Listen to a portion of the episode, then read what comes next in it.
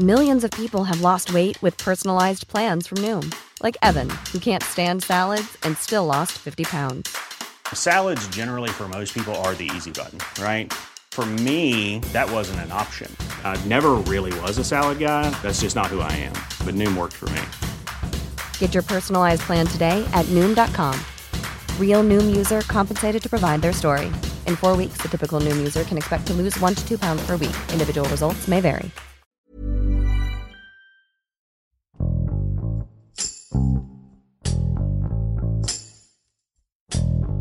Rodeado de centenares de libros, fotos, pinturas, esculturas y muchas añoranzas, Porfirio Muñoz Ledo recuerda que se resistió a formar parte de la política mexicana, pero llegó tapado para la sucesión presidencial en 1976.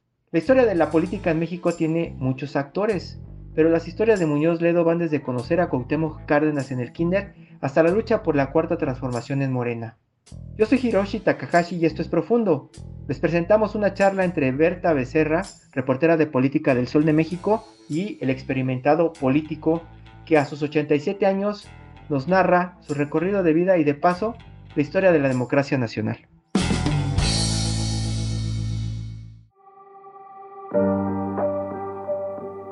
¿Cuándo empezó su trayectoria? Le voy a dar mi currículum.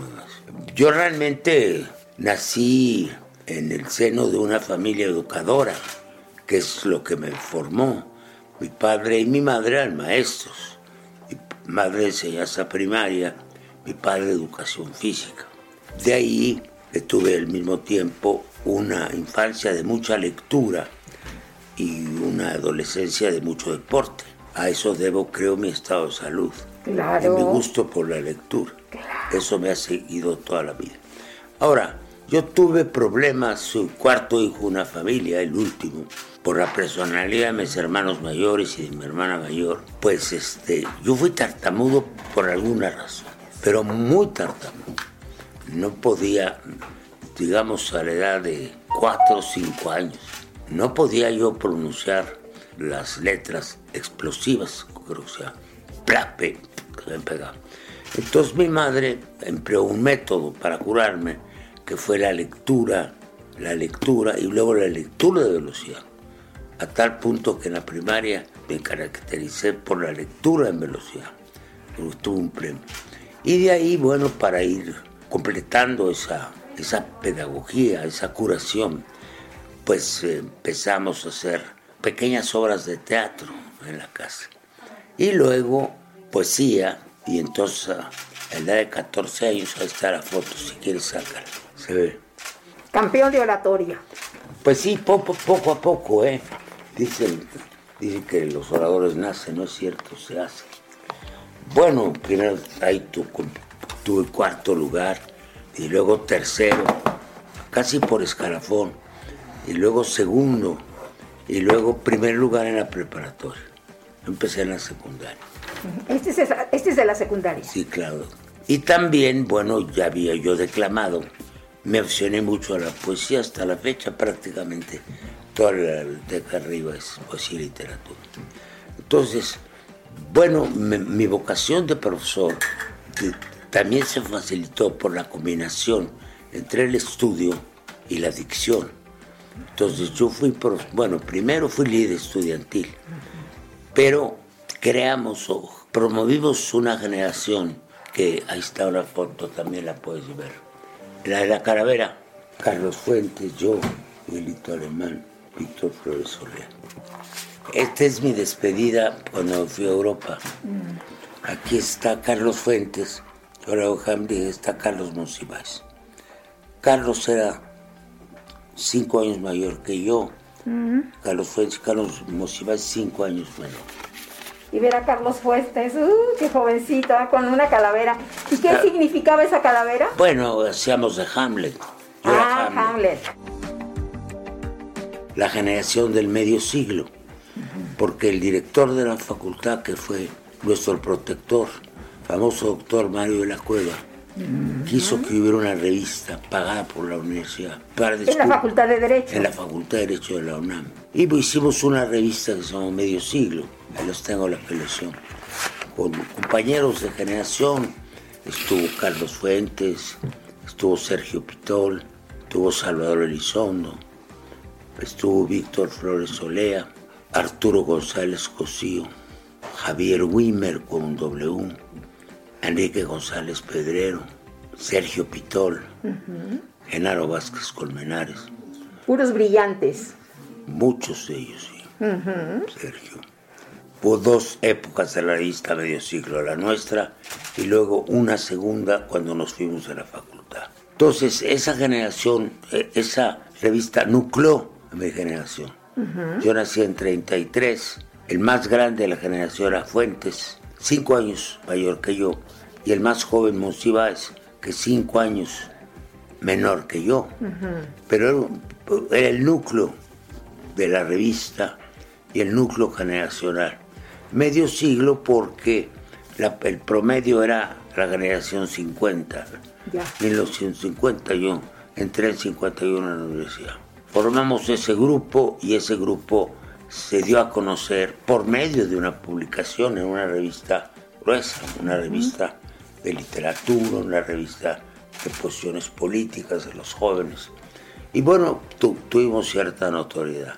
Y yo tuve ese año el concurso internacional de oratoria, lo gané en el 53, que es más o menos la mitad de mis estudios.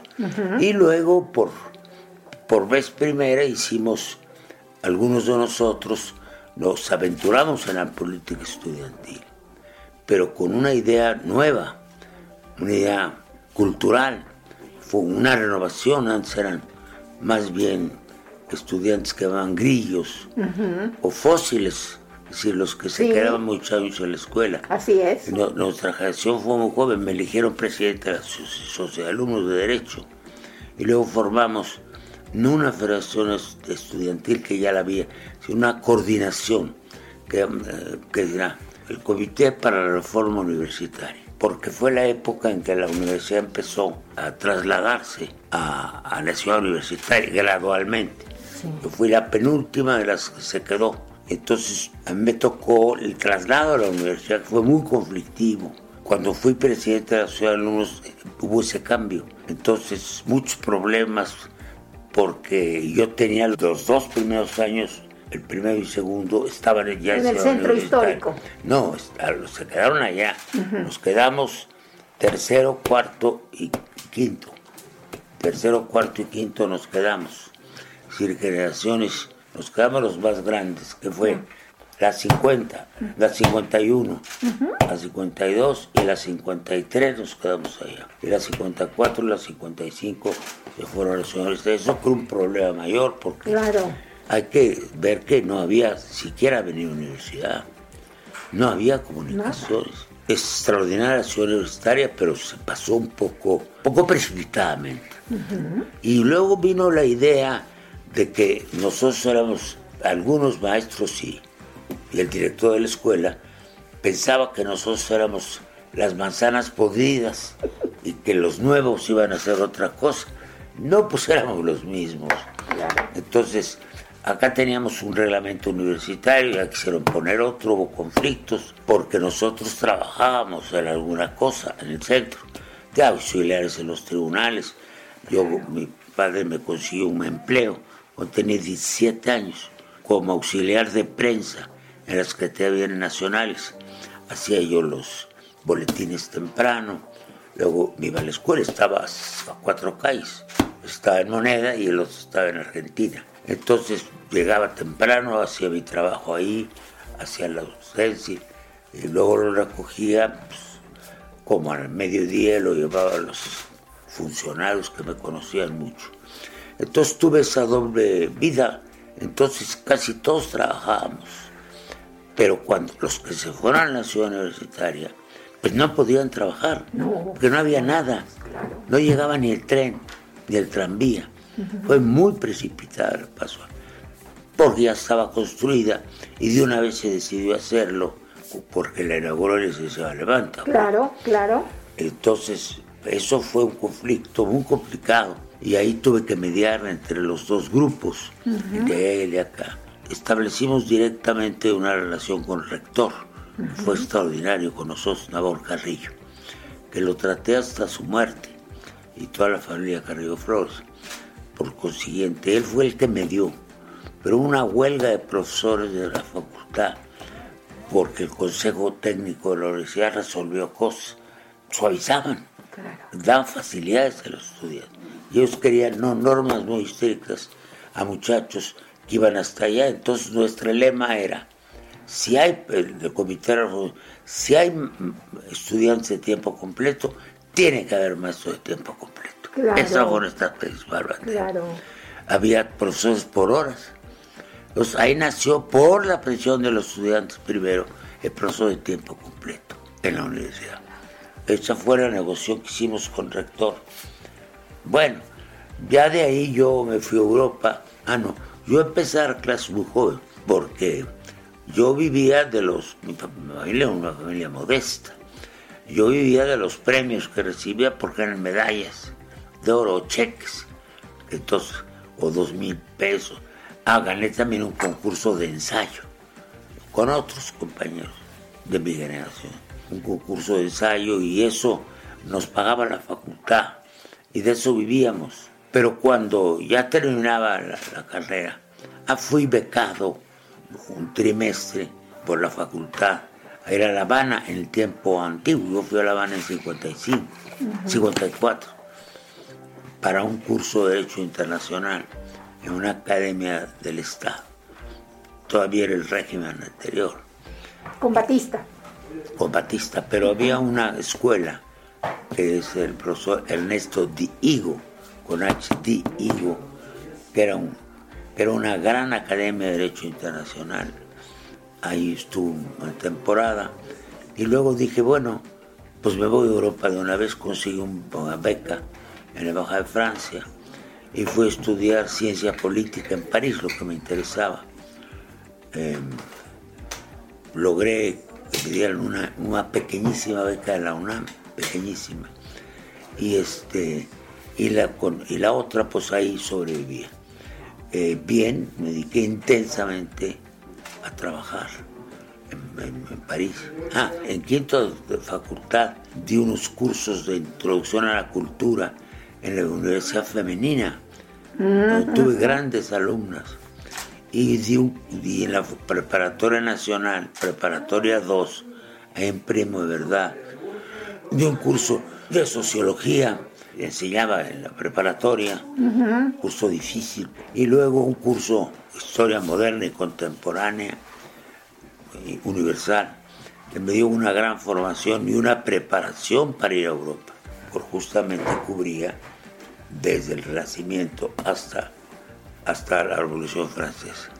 Y bueno, seguí varios cursos. En realidad me despaché una cachara grande porque ese año se creó se creó el doctorado en Derecho Constitucional y Ciencia Política. Entonces me metí en el doctorado. Estuve estudiando tres años allá. Y bueno, tuve grandes maestros de historia de las ideas políticas, de derecho administrativo, etc. Pero pues se me acabó la beca. Estaba casado, una compañera francesa, fue mi primera mujer. Este, y entonces me estaba un trabajo. El embajador era don Jaime Torres Bodet, que fue mi segundo maestro. Y bueno, yo llevé una carta del director de la facultad, la que se llamaba mucho. Eh, ya, yo estuve en el comité organizador del cuarto centenario de la facultad, con Carlos Fuentes, éramos los dos. Y así fuimos a invitar para una gran conferencia al señor Torres Bodet, que estaba en México, había sido director de la UNESCO. Entonces yo llevé la carta del maestro de la cueva, como que uno me transmitió al otro. Mi padre, que era un gran educador, al maestro de la cueva, que me dio toda la facultad, y luego el señor Torres Bodet me abrió las puertas en la embajada, me permitió entrar, le dije que yo quería entrar al Parlamento francés, me dijo que sí. Y me digo, ¿pero qué hago? Hay que ir a una oficina, se llama que estoy, sacar boletos. No, me dijo, le doy mi pase.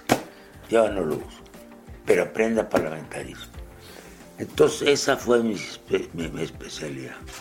Fundamentalmente Derecho Constitucional, Ciencias Políticas, Teoría del Estado. También iba yo a Sorbona, que es la Facultad de Filosofía, a otros cursos como los de Jaimón, se llama R-A-I-M-O, N. Aarón, Aarón, que eran por radio. Se daban cursos a la Sorbona por radio. Qué curioso. Los grandes maestros. Eso no lo veía. La radio era totalmente estatal, entonces, y la televisión también. Qué bonito. Ortef. Entonces viví a veces con hambre, o compraba libros o comía. Pero había restaurantes universitarios, eran baratos. Estuve débil físicamente, porque no tomaba los alimentos suficientes. Pero es, prefería comprar un libro. Hay muchos. Claro. Hay muchos. Ahí fue también mi tutor, don Silvio Zavala, Oh. el gran historiador, Claro. que era el, el embajador de México en la UNESCO. Entonces fue una formación muy intensa, de libros de convivencia con latinoamericanos, por eso soy tan aficionado a América Latina, porque los traté en esa adolescencia, pues mexicanos había pocos. Claro. muchos. Esas son la formación que tuve. Entonces regresé a México con todo eso. Era presidente, era presidente López Mateas. él me había, yo lo había conocido cuando fui presidente de la ciudad de alumnos. Entonces le caí muy simpático a López Mateos. Ahora, la parte política, ¿cómo vino? Exactamente. Para entrar a la cuestión política. Bueno, yo me resistí a entrar a la política porque quería terminar, porque yo quería primero terminar mi, mi tesis. Como como vine no la podía, no la había terminado para tener el doctorado. Yo tenía el diploma de doctorado. Entonces me costó ese año de 60 fue muy complicado. Pero en la otro gran mexicano cuya obra yo publiqué, en la- que es José Iturriaga. Ah, ¿cómo no? ¿Cómo Yo- no? Yo publiqué su obra en la... Ahí son cuatro libros de Iturriaga. Cinco. Uno, dos, tres, cuatro, cinco. Un cientista social, experto, era mexicanólogo. Todo lo mexicano. Ese usó un nombre que nos impulsó. Entonces, en una reunión en casa de Pepe Iturriaga, que juntaba medio mundo, porque era muy amistólogo también, estaba, invitó al presidente de la República. Entonces los Mateos, ah, cuando yo en 58, cuando fue la candidatura de López Mateos, me encontré a Pepito Reaga ahí en Ginebra, porque era em- embajador de México ante el ECOSOC también. Entonces este, me dijo, ¿quiere el señor López Mateos que se vaya la, usted a la campaña? Le dije, no, no, porque yo estoy terminando de estudiar antes de irme a Toulouse, fíjate. No, no. Y además yo no quería ser jilguero. Hay dos cosas que evité toda mi vida.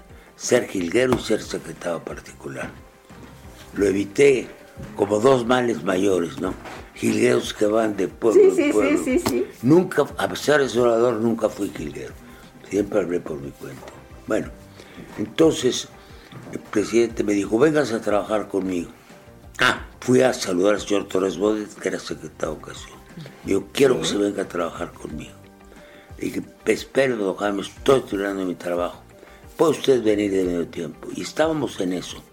Cuando me encontré el señor López Mateos y me dijo, vengas a trabajar conmigo. Me dijo, vente de secretario auxiliar. Y había un cuartito ahí. Le dije, no, no puedo ser secretario auxiliar, está recibiendo gentes, aquí no puedo. Yo estoy en otras cosas, yo tengo una vocación intelectual. Me dijo, bueno, pero que sí como asesor. Y empecé a ganar algo. Fundamentalmente hacía textos, no para defensa del gobierno, nunca. Nunca, no quise eso. De, de jilguero de la pluma. Yo hacía mis textos para el presidente, fundamentalmente de su gira a Francia, preparé muchas cosas y hacía textos de ensayos sobre temas políticos del país, el momento de la revolución cubana. Yo luego fui muy amigo de la revolución cubana. Ya La veo. fotografía que más quiero. Yo no sabía realmente por dónde irme, pero ahí encontré el camino. Educación superior. ¿Mm? Y las clases. Empecé a dar clases en otros lados. En la normal superior y en el Colegio de México. Don Daniel Cosío Villegas, que también me quiso mucho. Ahí está la obra de Cosío, ahí está ensayos. Ahí está Extremos de América, ensayos y notas. Cosío. M- Me invitó al Colegio de México a fundar la primera clase sobre el sistema político mexicano. Entonces, Don Jaime ya me convenció, ya fui su director, a mis clases hasta que terminó el sexenio. Algo que poco se sabe. Don Pepe Iturriaga hacía política dentro del gobierno, era amigo de todo, su directora nacional financiera, y era muy antidiesornacista. Ah, un día yo hice un artículo ahí para Ortega sobre sistemas de televisión que me interesaba mucho. Televisión pública, televisión privada mixta, en Francia y en, Alemania de Estado, en Italia era mixta, en, en Gran Bretaña era mixta, pero previamente del Estado. Y publicó un artículo más o menos largo sobre eso. Ah, porque me pagaba el maestro Ortega, era un complemento para mí. Entonces lo vio Echeverría. ¿Quién escribió esto? Le digo Ortega. Ah, un filósofo amigo mío, Emilio Uranga, muy famoso, me había llevado con Echeverría para, cuando yo le para estudios electorales, pero no era aplicable a México, o sea que era puro fraude. Entonces no, no me comprometí. Sí me dijo, oiga, estudia las elecciones, pues fueran un robo. Con mucho gusto hice nada. Pero me lo le digo, ¿quién hizo este artículo?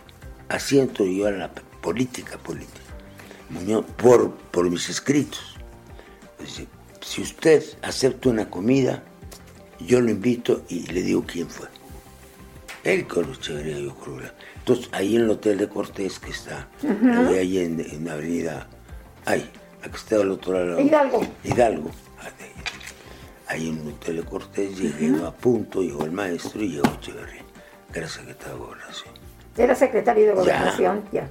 Ya, pedía Ordaz quería ser presidente y quería cambiar el discurso político, como lo hizo. Pues yo fui responsable de eso. O sea, ahí entramos. Sí, la parte política, porque ya empecé a hacer escritos para él, críticos.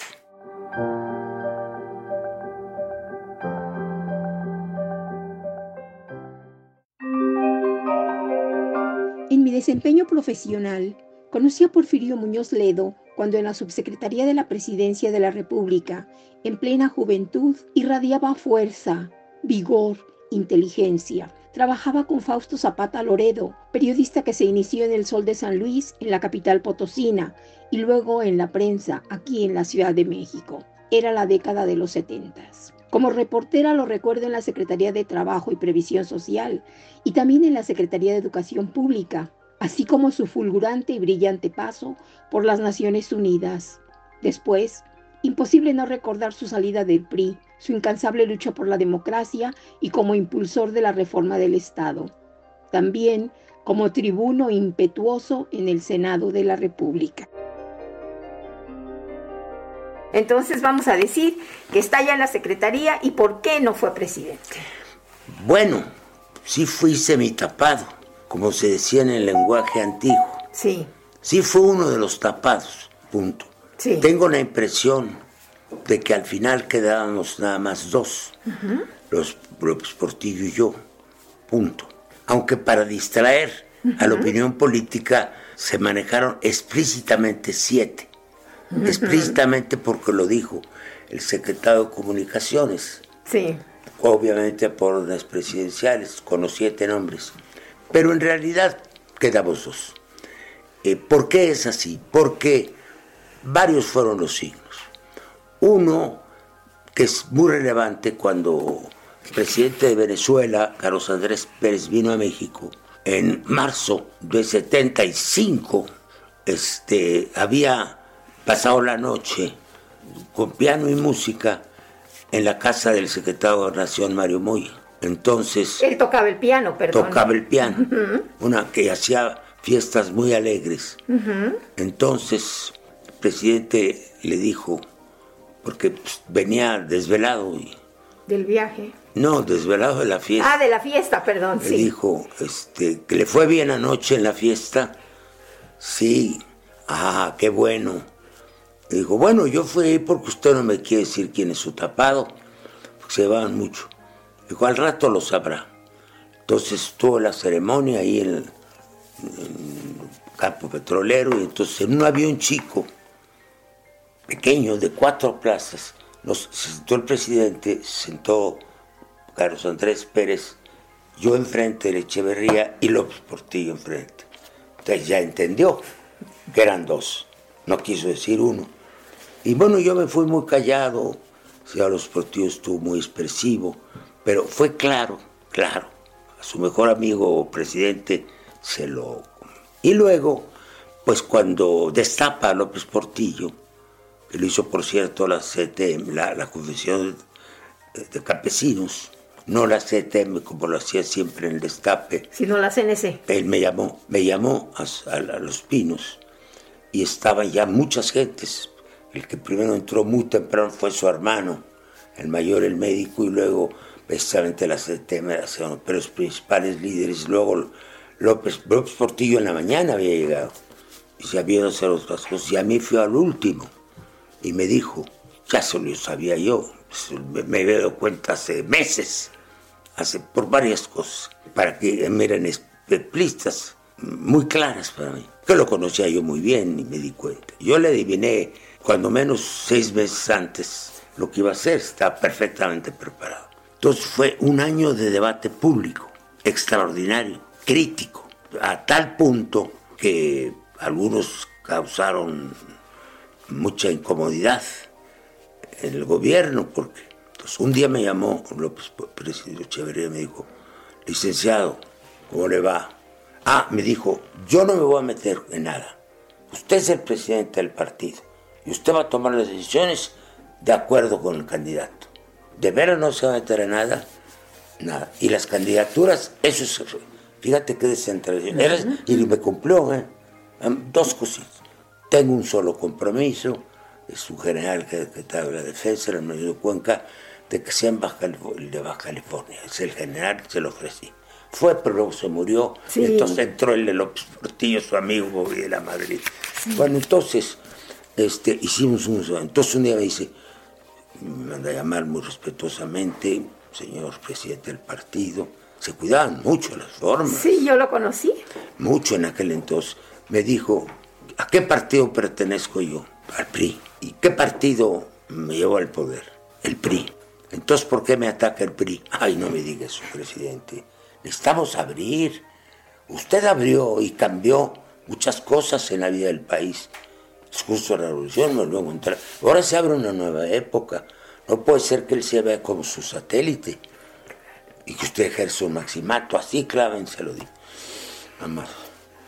Pero, ¿por qué hablan mal de mi gobierno? No hablan mal. Lo que pasa es que es un examen crítico lo que pasó, no oficial. Es otra manera de ser política, le dije. Lo que pasa es que sus secretarios de Estado se quieren meter en las reuniones yo no, yo no, no acepto que los secretarios de Estado se metan, porque están defendiendo el asunto. Ya habían llevado dos o tres, le dije, sobre todo el de educación, mi amigo Bravo, que por qué no estuvieron sus gentes en lo educativo. Estamos gentes nuevas. Eso fue una elección tremenda. Entonces, una de las fases más más alentadoras de vida pública fue eso, porque pude hacer en el partido lo que yo había acumulado como conocimientos del país e invitar a las mejores gentes del país, a las mejores, que me encontré en cada tema. Y en los estados tenía yo una gente que las organizaba, iba de estado por estado, etc. Salió muy bien. Ahora, cuando termina la campaña, queda muy contento López Portillo y me llama un día, me dice, licenciado, ¿qué quiere usted ser en mi gobierno?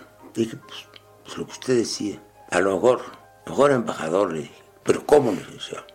Me dijo, no, mire, de usted eso le dije después. Aquí está la opinión pública. Se dice que usted puede ser secretario de gobernación, relaciones, coma, educación o el seguro social. Y qué bueno es la opinión de los comentaristas no es lo que piensa la gente, es lo que tomó ya Porfirio Gobernación. Entonces, este, de esas yo Seguro Social. ¿Pero por qué? Porque lo conozco muy bien, porque los fines de semana se va, a, se va a la provincia muy tranquila, las casas de huéspedes, ahí se formaban en parte mis hijos. Y es una institución que yo quiero mucho. Este, no, no, no. Luego usted me puede promover. No me meta en el primer plano, presidente. Me van a hacer pedazos. Bueno, entonces algo para afuera, relaciones sí se lo acepto. Ah, pero que no me vean aquí. Sería lo último. No, gobernación, educación. Mire, para no pelear, mándeme una embajada. Yo lo quiero estar en segundo plano, porque no me van a hacer pedazos. Lo mismo que le pasó a Martínez Domínguez, te lo dije, que fue el jefe de la campaña, era presidente del PRI de hace un rato, y entonces le nombra en el gobierno de la ciudad.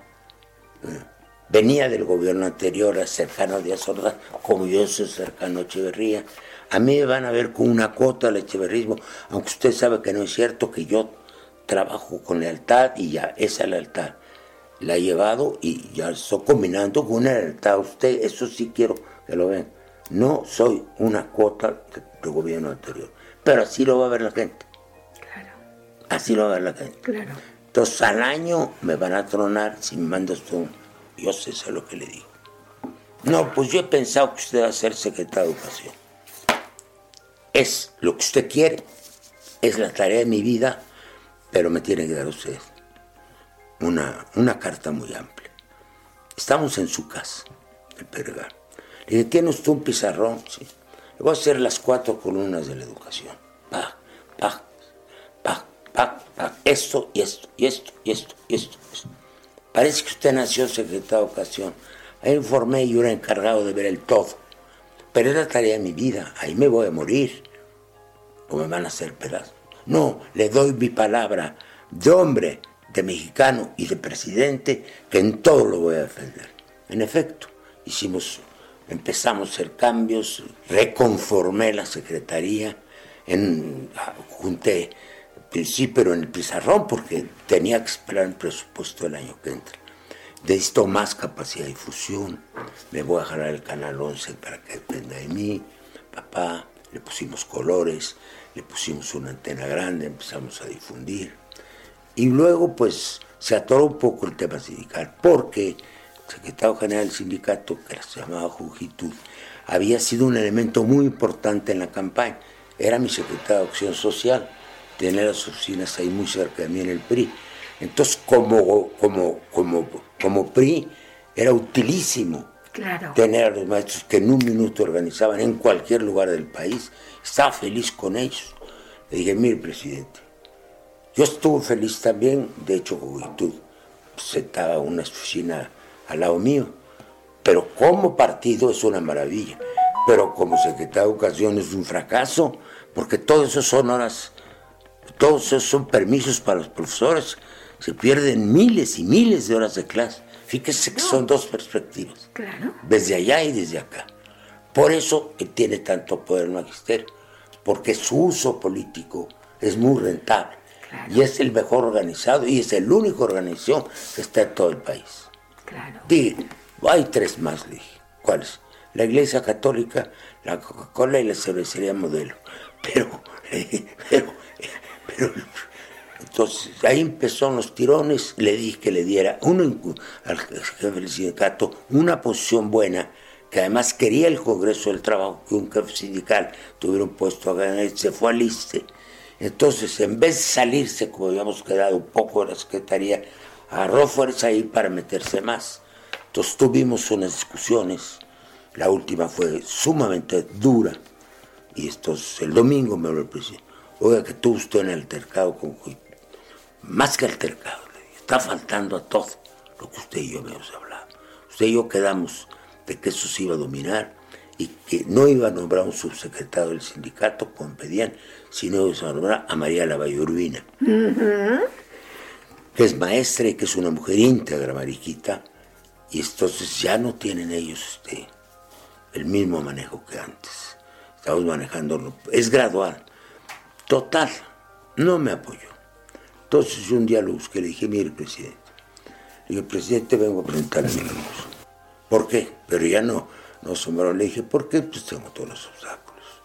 Entonces me vieron como, como jefe del gabinete, algo así, y empecé a pisar calle. Y me dijo eso.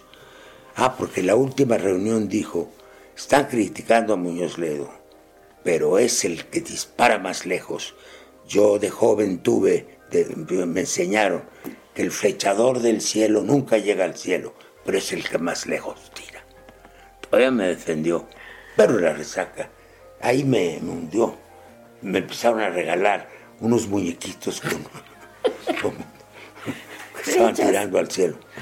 Bueno, ahí fue el, colmo. Porque pues, toda la clase política, había yo sido secretario del Trabajo, había yo sido presidente del PRI, jefe de la campaña, luego ahí pues ya había como, yo como presidente del PRI ah, cogía el teléfono y hablaba con cualquier gobernador, pues lo mismo hacía con, como secretario de Educación, si tenía yo un poder acumulado muy rápidamente.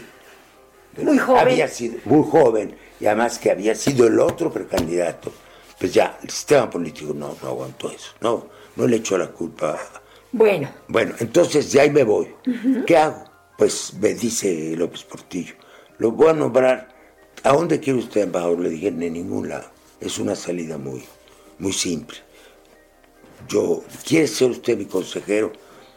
Le dije, bueno, lo veo un día y luego al mes me llama y luego me llama a los tres meses y luego se vuelve una canonía. Mire, vamos a una cosa. El presidente de México, Víctor Urquidi, me ha nombrado, este, ¿cómo se llama? Profesor adjunto a la presidencia del colegio, para que yo lo represente en muchos eventos internacionales. Porque él siendo presidente del Club de Roma viaja mucho Claro. y ya los estudiantes est- están un poco tensos. Le habían puesto de cartón en su oficina el cuadrante de un avión. Entonces usted va, en- yo voy a ir a muchos lados y a dar cursos, todo el mundo, porque voy a representar ante varias instituciones al Colegio de México. Aprovechemos eso para que yo viaje y así Reyes Ceroles y los demás que no quieren verme aquí, no, no soy embajador en un país estoy a todo, sino viajo por todo el mundo. Me parece muy bien. Usted no me da sueldo, nada, nada, pero me pagan los viajes, todos. Entonces pagamos todos los viajes con viáticos, a todos lados. ¿Y cuál era el cargo? Consejero especial de la presidencia de la República y me dijo, le doy un título de aguilita, que es tenía el águila nacional. Era como un nombramiento de secretario. Esto bien, entonces empecé a dar la vuelta al mundo, fui mucho a universidades africanas, fui mucho a América Latina, pasé un tiempo en Brasil, por ejemplo, tiempo más breve en Argentina, este, fui a dar cursos en Europa, estuve en España, en centros culturales, estuve en Oxford, Inglaterra, donde di un curso sobre policía po- en St. Anthony's College, en- sobre este, el sistema político mexicano, en fin, pasé breves temporadas en México, momento que yo tenía pues un proceso de separación familiar eh, que condujo a un divorcio y este y eso me dio mucho aire. Yo iba a México a ver a mis hijos y viajé muchísimo muchísimo ya no recuerdo. Fui a Noruega a investigar la cosa petrolera la cosa que me interesaba y que teníamos opiniones distintas. Sí, totalmente. le llevé eso. Estuve en Dubái en un congreso.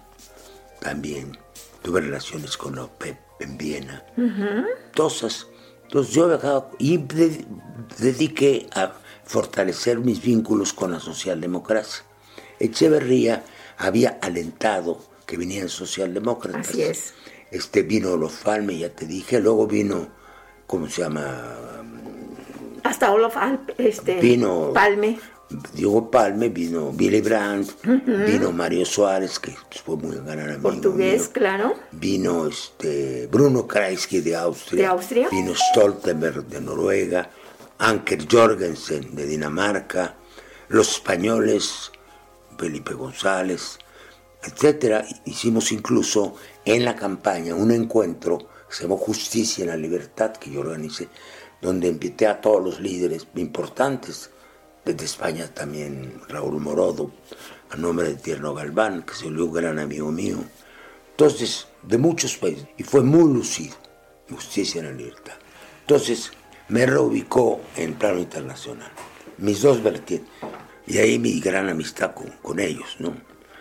Luego, este, bueno, entonces, al final, ya pasados dos años, me, Estamos hablando del 79, me encontré, cambió de secretario de Relaciones, llegó el viejo Jorge Castañeda, me lo encontré en Washington. Yo estaba en unas conferencias en Smithsonian. Yo andaba por todos lados dando conferencias y me divertía muchísimo. viajar es extraordinario. Viajar como maestro solo, era yo relativamente joven. Yo andaba en los 40 y 44. Muy joven. 45. Bueno, entonces, otra Castellana me dijo, oye, no, no quisiera ser embajador.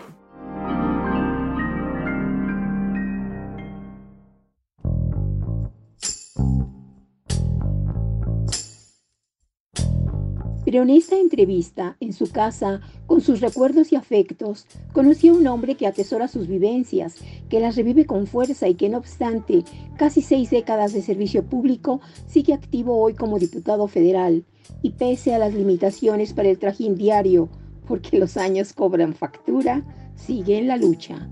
Con el ahínco y voluntad de siempre, incursionó como aspirante a la presidencia del CEN de Morena. Logró mayoría en la primera encuesta por ser el más conocido en la sociedad, pero en la segunda ganó Mario Delgado.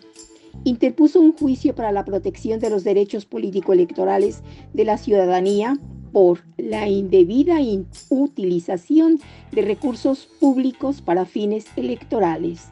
Espera el resultado del Tribunal Electoral del Poder Judicial de la Federación.